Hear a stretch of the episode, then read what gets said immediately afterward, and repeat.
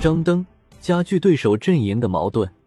把挑拨离间当乐趣的是小人，把挑拨离间当手段的是凡人。只有把挑拨离间当战略的才是聪明人。前三百二十三年，魏国人公孙衍发起了五国相王的运动。也就是为韩、赵、燕和中山五个国家的君主相互承认对方的王号。在此之前，只有周天子才能称王，诸侯们只能按照早期分封的公、侯、伯、子、男的爵位称谓。当然，楚、吴、越三个南方国家已经僭越加上了王号。五国相王既是对彼此地位的承认，也是对抗崛起的秦国的结盟运动。在徐州相王中。齐国和魏国国君已经彼此承认对方的王号，故而这次五国相王引起齐国的不满。他认为中山国只是一个二流国家，不配称王，同列为耻，因而派使者告诉魏赵两国共同出兵讨伐，去其王号。中山国夹在魏赵之间，通过项王运动在国际上获得一席之地，实为不易。齐国的动议令中山国君非常惊恐。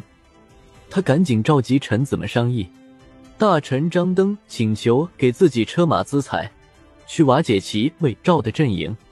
他带着重金先找到齐国的执政田英，对他说：“齐国联合魏赵讨伐中山国，对谁有利？”田英请张登祥说。张登说：“中山国距离魏赵近，距离齐国远，讨伐中山国，这是加强了魏赵两国的实力。”对齐国却没好处。田英认为张登说的有理，问他该怎么办。张登说：“如今齐国承认中山国的王号和地位，魏赵两国必定恼怒，攻击中山国。中山国必定倒向齐国，这是加强了齐国，削弱了魏赵。”田英认同张登的说法，但遭到另一大臣张丑的反对。张丑说。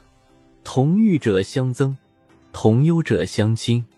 为了与中山国结好，而寒了别国的心，不可取。田英没有接受张丑的意见，仍然与中山国交好。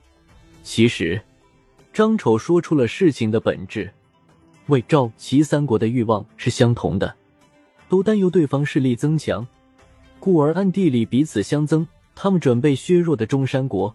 则与之有共同的忧虑，是怕自己变弱。张登正是看清了三国阵营的这一缺陷，因而转身出使魏赵两国。他对两国国君说：“齐国一开始坚决反对中山国称王，现在又积极拉拢中山国，这是为了以后对付你们。你们应该抢在齐国之前与中山国相王，使齐国失去牵制你们的机会。”魏赵两国国君同意张登之说。承认了中山国的地位，至此，魏赵齐联合出兵的计划不但破产，而且中山国的地位也获得了承认。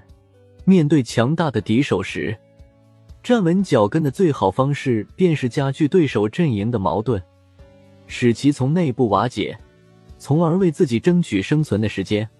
中山国能够崛起，并与战国七雄争锋。正是利用了列国各怀心思、彼此不团结的矛盾。